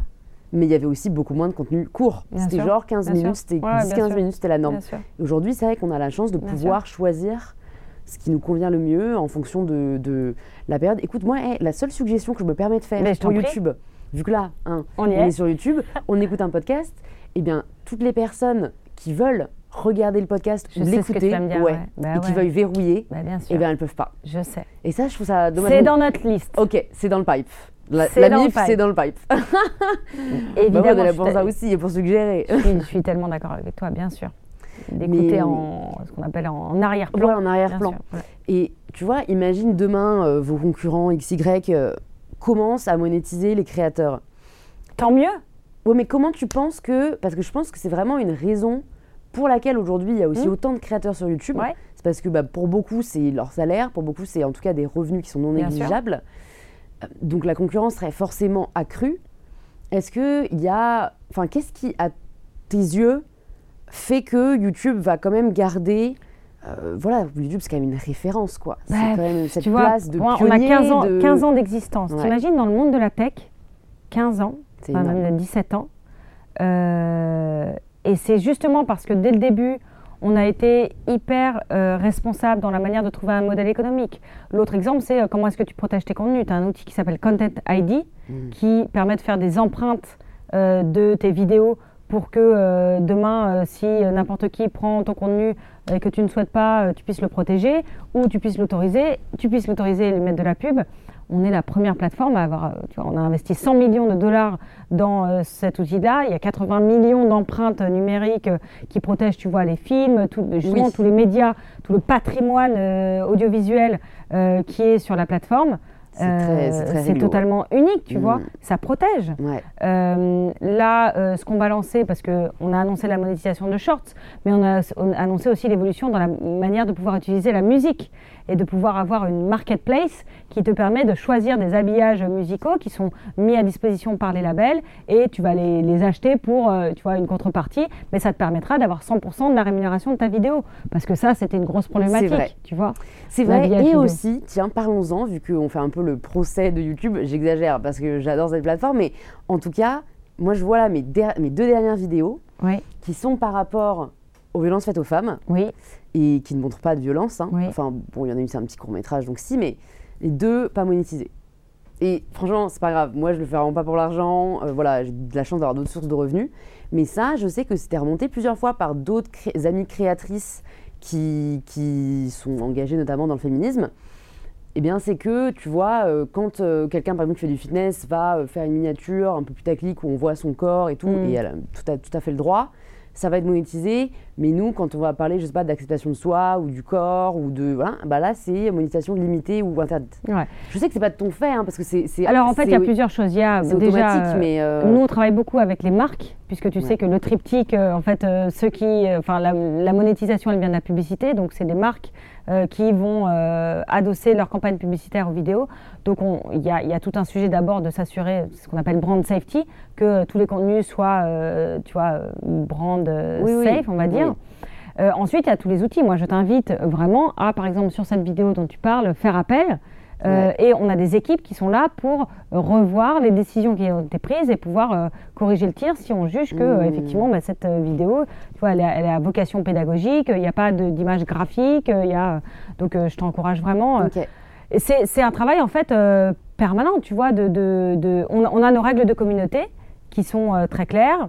et ensuite, il y a comment est-ce qu'on travaille avec les annonceurs. un autre élément qui est très important pour les marques, c'est, tu sais, le sujet, je te disais, brand safety on a eu pour la deuxième année, consécutive l'accréditation euh, Brand Safety d'un organisme qui s'appelle le Media Rating Council. Et c'est un peu un espèce de tampon d'un tiers qui dit OK, la plateforme est sûre.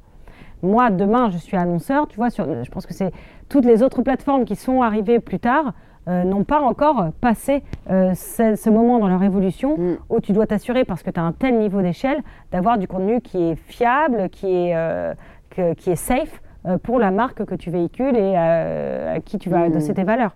Et, toutes ces, toutes ces fondations-là, euh, elles font qu'on a 15 bah, ans d'existence et que j'espère bien qu'on ait au moins deux décennies tu vois, sur la suite. Mais donc le secret, c'est sans cesse être en évolution avec les usages, suivre les usages, répondre aux usages. Quand tu fais une innovation sur YouTube, tu sais, c'est comment on les décide, c'est par rapport à ce que nous disent les utilisateurs et les créateurs. Mmh. Vraiment, c'est ça. Bah, c'est le très entrepreneurial. Hein. C'est on répond à un besoin au final, quoi. Et bien sûr, les annonceurs, euh, mm. qui viennent dans ce triptyque en fait euh, contenu, usage et euh, publicité. Mm. Donc, et toi, tes, tes, enfants, ils regardent beaucoup YouTube? Beaucoup. Ok. Ouais. C'est cool, c'est rassurant de se dire que Voilà, la nouvelle génération aussi, parce que moi, je connais personne trop de cet âge-là. Mais par exemple, tu vois, Oscar, mon aîné, qui vient d'avoir son bac, je fais une petite dédicace à Cyrus. Euh, mais euh, tu vois, toutes les, toutes les, euh, la chaîne de l'anti-sèche a été une énorme aide pour la partie philo. Moi aussi, Cyrus m'avait aidé, donc c'est pour dire, ça fait longtemps qu'il est dans le game. Hein. Non, mais Cyrus que j'ai reçu sur InPower, je mettrai l'épisode ici. Donc, euh, et il y en a plein comme ça, tu vois, de Mister Geopolitics par exemple, qui est génial pour des. Euh, et pour ma fille, elle regarde. Euh, il y en a une qui adore l'équitation, donc elle regarde plein de chaînes d'équitation. Il y en a une autre qui. c'est une autre histoire, est une, est une, tu vois, qui est grande fan de Manon parce qu'elle adore l'archéologie, l'histoire. Donc, mm. c'est ce genre de chaîne. Et après, des trucs de pur mm. divertissement. Écoute, je suis obligée de te poser une question aussi. c'est toujours un peu relou pour moi d'aborder le, sujet de, de être une femme dans un monde d'hommes, ou en tout cas être une femme, enfin devoir souligner en tout cas notre genre. Mais je me dis, tu es quand même directrice générale, je sais pas ce que fait du coup ton mari, mais c'est des messages que je peux recevoir aussi de la part de Cis qui me disent, bah en fait moi j'ai peur d'être ambitieuse parce que en fait euh, ça peut ça peut faire peur à mon mec, ou ça peut faire peur aux hommes, ou on m'a dit que ça leur ferait peur. Tu vois, comment tu as fait pour assumer tes ambitions, affirmer qui tu étais, et, sans que ce soit, on va dire, euh, euh, detrimental, enfin en tout cas euh, que ça puisse poser problème dans ta relation de couple J'ai mis longtemps à comprendre que l'ambition, c'était pas un truc vulgaire et auquel les femmes n'avaient pas le droit. et en fait, ça, je l'ai compris à partir du moment où j'ai rattaché l'ambition au sens. Et quand je te dis, moi, le sens que j'ai de mon job aujourd'hui, du succès de YouTube en France, c'est protéger la création, l'exception culturelle de manière responsable, en fait, c'est là que je mets mon ambition. Et à partir du moment où mon ambition, je l'ai basée sur le sens et non pas sur, un agenda personnel, je m'en suis totalement déculpabilisée. Parce que il y avait une, espèce de petite culpabilité, tu vois, de dire, mmh. mais en fait, ambitieuse, tu vois, c'est un côté péjoratif. Mmh. Enfin, pour les femmes, euh, que les hommes peut-être ne se posent pas du mmh. tout, mais bon, peut-être c'est complètement. en tout cas, moi, j'avais. j'avais ce, il y a encore ce, biais-là. Euh, et donc, tu mets ton ambition au service du sens de ce que tu fais. Et d'un seul coup, euh, voilà, elle prend toute sa virtuosité. Et moi, j'ai un homme qui est, en fait, qui me voit épanouie dans mon job, qui me voit heureuse, qui parfois est un peu inquiet parce qu'il me voit beaucoup travailler, euh, qui est là pour, quand on disait bien s'entourer, ça vaut bien évidemment pour la sphère perso, mais de dire mmh. attention, voilà notre équilibre de vie aussi, tu vois, les trois enfants, comment est-ce que tu maintiens tout ça.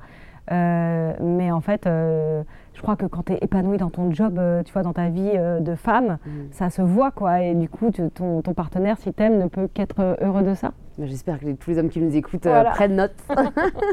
Écoute, il y a quelques dernières questions que j'ai envie de te poser. Déjà, comment est-ce que tu progresses? Ben, On parlait du feedback. Moi, je, suis dans la perpétuelle remise en question. Euh, ce qui peut être un peu épuisant pour moi-même et pour les autres, mais euh, perpétuelle remise en question. et après, je pense que je reviens, c'est bête, sur ce chapitre de l'action par l'inaction, mais j'apprends beaucoup de ce côté-là, tu vois, de me redescendre un peu dans l'agitation que tu peux avoir de justement de cette remise en question, de mm. poser tout le temps des questions. Euh, tu te fixes des objectifs, genre chaque année euh, Allez, cette année, je vais essayer de travailler là-dessus ou j'aspire à? Ouais, ça me vient un peu. Euh, enfin, je suis pas trop dans la programmation en fait, hein, mais donc plutôt dans l'instantané, mais ou plutôt j'ai tendance à être très organisée dans ma partie pro et à être beaucoup plus spontanée dans ma partie perso, tu vois. Euh, et je me dis, en fait, euh, voilà, d'apporter tout ce que je peux apporter d'un point de vue pro. Et là, oui, tu vas te fixer, des objectifs simplement parce que tu dois driver ton équipe. Et tu as, voilà, as, une vraie cadence à tenir. Euh, et puis ensuite, partie perso, justement, j'essaye d'être le contre-pied de ça. Parce que tu dois, tu sais pas de quoi demain est fait. Et, et, juste être en bonne santé, être ensemble, c'est une chance inouïe. Et donc, mmh. juste essayer de profiter de ça. Tout à fait. Je, Ça te manque de voyager ou pas? Parce que du coup, tu as quand même travaillé eh ben, dans différents pays. parce que, en fait, j'ai tellement voyagé avant je suis hyper contente d'être ancrée là. Trop bien. Ouais. ouais. Non, mais ça, je pense qu'en effet, il y a un moment peut-être où on se dit. Euh, ouais. Et tu vois, tu sens que les enfants qui grandissent, ils ont besoin de leur maman aussi, enfin de leurs deux parents évidemment, mais, mais je, sens que c'est une autre forme de présence tu as besoin d'être très disponible. Tu mm. T'es pas allée aux US du coup? Tu n'as pas travaillé aux US Non, j'aurais adoré. Mm je travaille beaucoup avec les US, on fait des voyages là-bas, mais j'ai jamais vécu là-bas. Mm. Écoute, il te reste encore de nombreuses années euh, de carrière. Si tu avais une ressource à nous recommander, que ce soit un livre, un film, un podcast, qu'est-ce que tu nous conseillerais? Alors moi, j'ai découvert euh, bah, une chaîne YouTube, alors qui date, mais que j'ai découvert il n'y a pas très longtemps. Justement, euh, c'est lié à François Descraques, c'est La Veillée. Je ne sais pas si tu connais cette chaîne. En fait, c'est un format beaucoup le nom. Euh, qui s'appelle The Mouth. Au départ, euh, c'est un format américain, tu vois. Et c'est tout simple. C'est, ce sont des personnes qui viennent raconter leur histoire. Leur histoire extraordinaire de personnes ordinaires ou de personnes connues, parce que tu as genre Jonathan Cohen en France qui a venu le faire. Mais... Et en fait, c'est un format qui est hyper simple, hyper épuré. et c'est des histoires qui sont tellement inspirantes. Euh, d'exemples de résilience, euh, d'exemples de, dépassement de soi, d'exemples de, simplicité, d'humilité. J'adore, euh, j'adore ce, format. Donc, depuis que je l'ai découvert, je me fais une veillée. C'est 15-20 minutes, tu vois, par, par jour ou tous les deux jours en allant au travail et j'adore. Trop bien. Écoute, j'irai voir. Ouais. Écoute, ça me fait penser à une autre question que, que pas forcément, à laquelle j'avais pas forcément pensé, mais qu'est-ce que tu aimerais voir plus sur YouTube? J'aimerais voir plus de chaînes de créatrices millionnaires. Il y a un peu ce plafond de verre de la vraie vie que tu vois aussi sur YouTube. et tu as encore trop peu de femmes dans le classement. On a créé, nous, une initiative qui s'appelle Elles font YouTube, qui rentre dans sa septième année, qui aide à mettre en connexion, euh, qui fait plein d'ateliers, des résidences, etc. Euh, c'est un mouvement, voilà, c'est un effort euh, sur le long terme, mais j'adorerais mmh. avoir aussi cette parité-là. C'est marrant parce que quand tu as dit millionnaire, j'ai pensé financièrement. Ah en fait, tu entendais en termes d'abonnés. mais bon, ça peut aller avec. Ça, aussi, ça, va souvent avec. Et, ça, c'est un sujet intéressant. Et un jour, j'aimerais bien faire une table ronde d'entourage là-dessus avec des créateurs et des créatrices. Parce qu'il n'y a vraiment pas le même traitement envers des créateurs ou des créatrices par rapport à l'argent. Ouais. C'est que tu vois, dès qu'un créateur va partager le fait qu'il je sais pas, qu'il a acheté un appart ou des bureaux ou qu'il y a eu, euh, je sais pas, un gros chèque. La plupart du temps, très majoritairement, ça va être salué et, genre ah waouh bien joué gros enfin tu vois et quand une femme sur YouTube va en parler ça va enfin d'ailleurs du coup elle n'en parle pas ça va être vraiment euh, très mal reçu euh, perçu comme euh, très ouais ostentatoire enfin ouais, ouais, très très le contraire de enfin ambitieux c'est un terme au final assez objectif mais voilà vénal vraiment. Et ça je trouve ça vraiment enfin c'est culturel tu vois et je trouve ça vraiment dommage et, franchement même moi alors, euh, sur une plateforme concurrente que je ne citerai pas, j'ai vu vidéo. Bon, après, elle, en fait vraiment des tonnes. Hein, mais justement, une femme qui joue la millionnaire à fond, en montrant tous ses achats et genre, oh, trop bien de pouvoir aller à sa pause déj, s'acheter un Hermès. Enfin, je trouve qu'il y a d'autres façons de montrer euh, qu'on a de l'argent qui, peuvent être plus Il y a d'autres manières, il y a d'autres richesses et il y a d'autres manières de se réaliser. Exactement. Mais en tout cas, j'ai eu ce premier préjugé. Parce que j'essaye vraiment, moi, un peu comme toi, de me remettre en question. Et à chaque fois que je vais avoir un préjugé, de m'arrêter deux secondes et au lieu de me juger, de me dire bah, pourquoi j'ai ce préjugé et en fait non, elle fait ce qu'elle veut. Donc c'est ce que je me suis dit. Mais c'est vrai qu'il y a, euh, même pour des femmes voilà, assez euh, déconstruites, encore parfois cette réaction de euh, encore une femme qui affiche son, fric, tu vois, alors qu'on l'aurait pas forcément avec Ça va mettre du temps.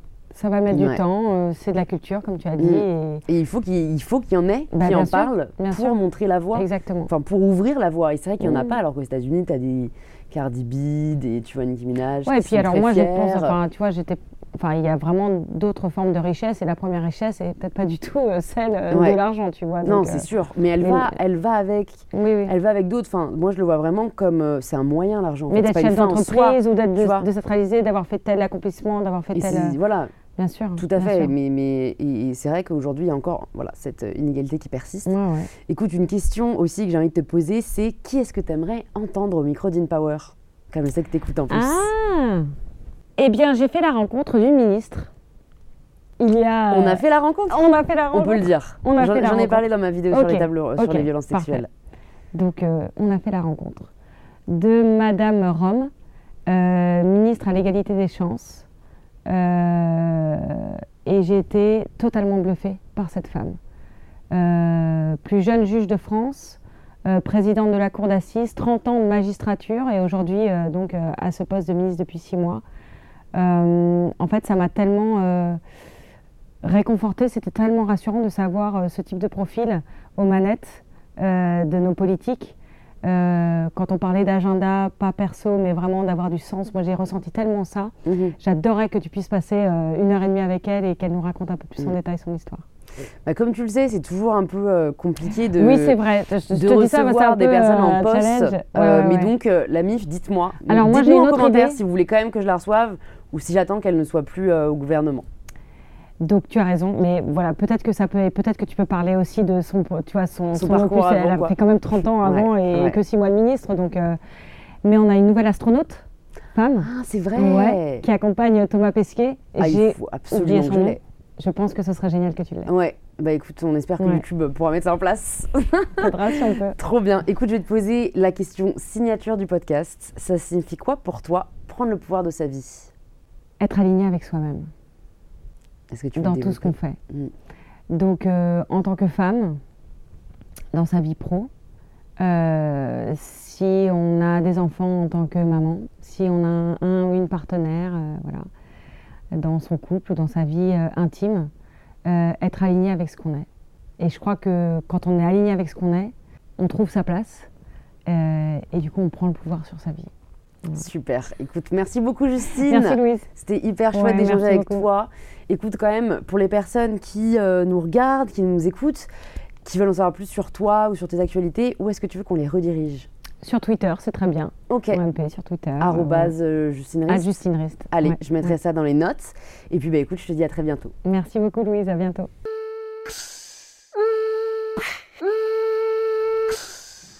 Merci d'avoir écouté l'épisode jusqu'au bout, vous êtes des vrais et j'espère que cette conversation vous a inspiré. Si c'est le cas, vous pouvez nous le faire savoir en partageant une story ou un post sur Instagram en nous taguant justine.rist et mybetterself pour que l'on puisse vous remercier et interagir avec vous. Et si vous cherchez quel épisode écouter ensuite, plus de 200 épisodes sont disponibles gratuitement sur InPower. Vous pouvez vous abonner directement sur la plateforme que vous êtes en train d'utiliser. Je vous dis donc à très vite pour un tout nouvel épisode d'InPower.